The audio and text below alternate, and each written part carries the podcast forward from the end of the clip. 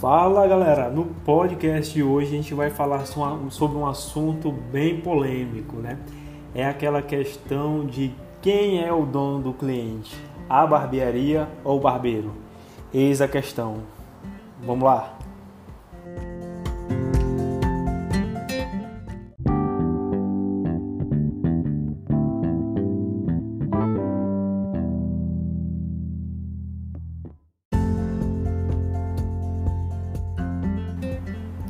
Então, senhores, quem é o dono do cliente da barbearia? Né? Essa é uma questão bem recorrente na área de salão e barbearia.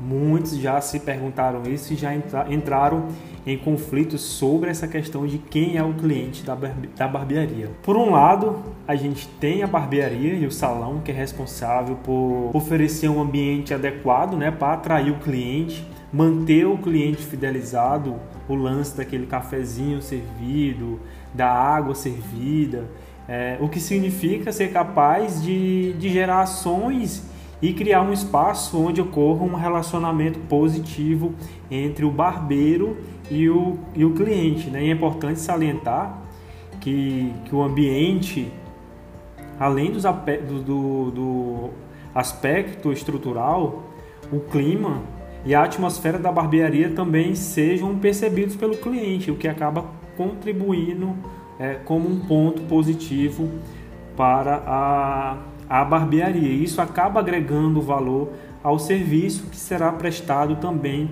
pelo, pelo barbeiro, né?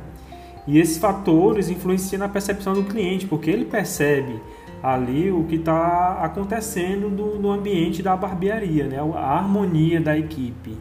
E do outro lado, tem o profissional que atende o cliente ali no tete a tete, que é extremamente re, é, é, relevante do processo de fidelizar o cliente para a casa e para o barbeiro. Né? No entanto, como vimos, existem outros aspectos nesse processo que também devem ser considerados para que isso ocorra. Né? Então é importante que tenha ali a comunhão entre a barbearia e o barbeiro. Muitos profissionais acabam acreditando que por ele ser é, é, quem atende o cliente, é, ele acaba achando que a fidelização depende exclusivamente do barbeiro, porque isso só acontece graças ao talento extraordinário dedicação, o mérito, todo o estudo que o barbeiro tem. Então eles acabam achando que unicamente depende deles a fidelização do cliente. E infelizmente esses excessos de autoconfiança têm levado muitos profissionais, e isso não é de hoje, é uma coisa bem recorrente, a inúmeros equívocos, pois alguns que agem dessa forma acreditam que ao sair do salão ou da barbearia, todos os seus clientes irão acompanhá-lo.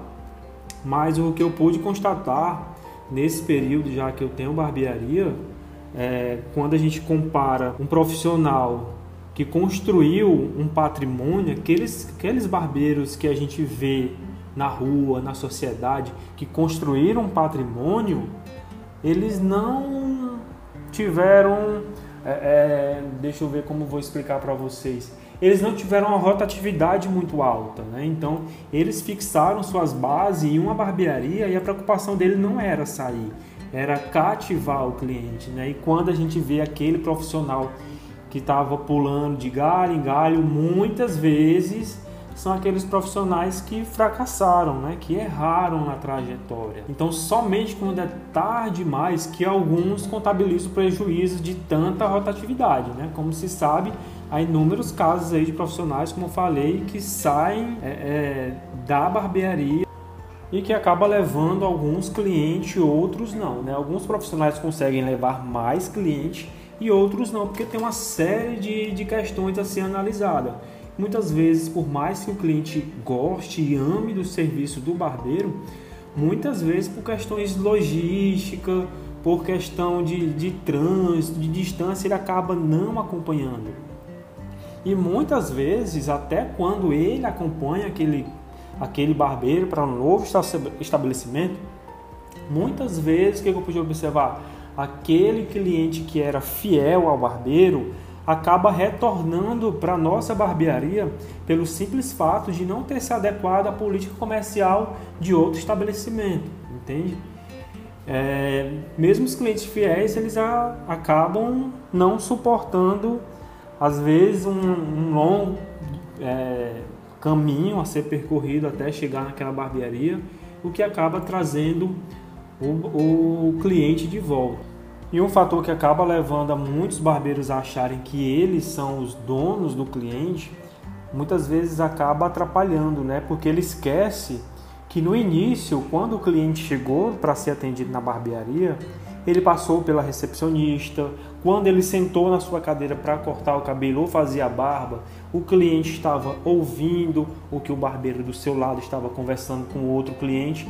Então, a fidelização também não depende só do serviço. Porque imagina aí se a recepcionista, na hora que aquele cliente estivesse marcando, é, tivesse atendido ele de forma displicente, ou como se não tivesse nem aí, ou com um tom arrogante, provavelmente todo o conceito da barbearia em si e até do barbeiro, por mais que ele seja fidelizado, iria cair naquele momento, né? Então é, é um conjunto, depende de todos para que a fidelização aconteça é, é, de forma integral. Vem junto também com o lance do, do clima organizacional de toda a equipe, né? Porque muitas vezes o cliente ele faz a barba com um, faz a sobrancelha com outro, faz a inteligente com outro barbeiro. Então o, o, o cliente não tem um dono, né? A gente se engana em pensar que a barbearia ou o barbeiro é dono do cliente e a gente esquece que na vida de um salão e de uma barbearia são os clientes que são os nossos donos, né? Então são eles que escolheram a gente. Então é o dinheiro dele que paga a minha conta e paga a conta do profissional. Então, se sai do bolso dele, se ele está pagando, somos nós que somos os, os reféns de nossos donos, que são verdadeiramente os clientes. Então, o meu ponto de vista é esse. Eu acho que nem a barbearia e nem o barbeiro é dono dos clientes, e sim os clientes que são nossos donos. Espero que tenha contribuído com vocês. Acesse nosso site www.barbeandonegócios.com.br e acesse o nosso, nosso Instagram, arroba barbeandonegócios. Até a próxima!